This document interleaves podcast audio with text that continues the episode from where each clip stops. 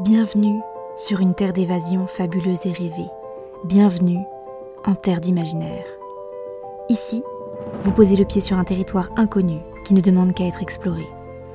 Découvrez chaque semaine une histoire courte, une nouvelle ou un conte qui vous fera voyager la tête dans les étoiles tout en conservant vos pieds sur terre.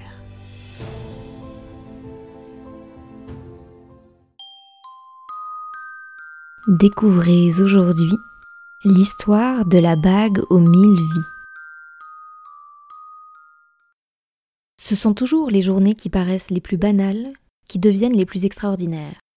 Mona en fit l'expérience des plus incongrues en ce jeudi 1er novembre, alors qu'elle rentrait du travail. L'air s'était rafraîchi en quelques jours et toutes les personnes qu'elle croisait dans la rue marchaient de façon recroquevillée. Ils se cachaient tous dans leurs capuches et leurs écharpes afin d'échapper aux bourrasques glaciales. Elle-même avançait la tête courbée vers le sol.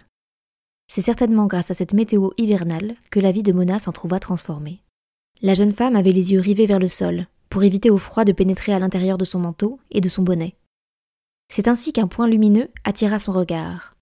Si la température extérieure la dissuadait de s'arrêter en pleine rue, la curiosité de trouver un petit trésor oublié sur le coin du trottoir l'emporta.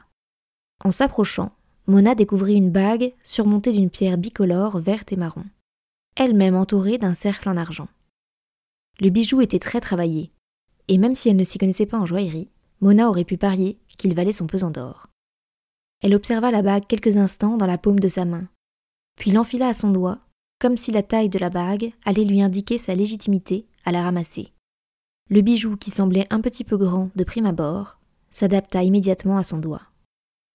Captivée par la magie de cet objet, elle ne réalisa pas l'étendue de ses pouvoirs, ni le lieu où elle avait été transportée. Lorsqu'elle releva les yeux, elle ne savait plus où elle se trouvait. Les rues avaient changé. Sous ses pieds, il n'y avait plus de bitume, mais des pavés. C'est la première chose qui choqua Mona. La seconde, la tenue des passants. Ils étaient tous vêtus comme s'ils se rendaient à une soirée déguisée sur le thème de Jane Austen. La troisième, elle aussi, portait une robe du XVIIIe siècle. Un homme s'avança vers elle et l'embrassa passionnément avant qu'elle ne puisse dire un mot. Et, à cet instant, un flot de souvenirs qui ne lui appartenaient pas jaillirent dans son cerveau. Elle vit alors toute la vie de la femme dont elle portait la robe.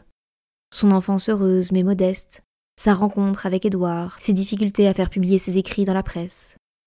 Choquée et désorientée, elle tritura la bague qui était son seul lien avec sa réalité, et se retrouva aussitôt transportée.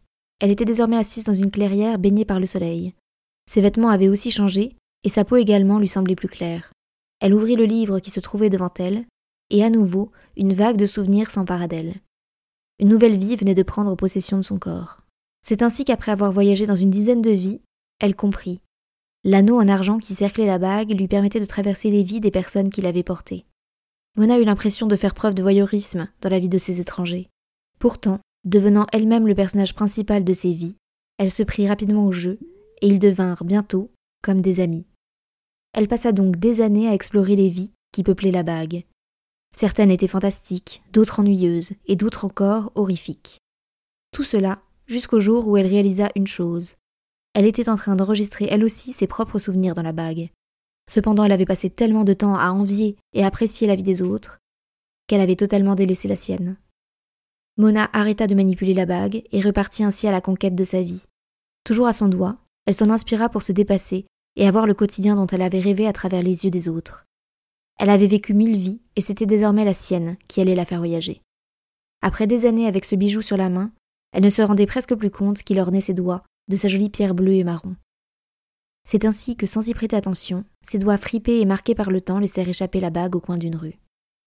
Mona poursuivit sa route, laissant derrière elle mille et une vies à explorer au prochain curieux qui la découvrirait.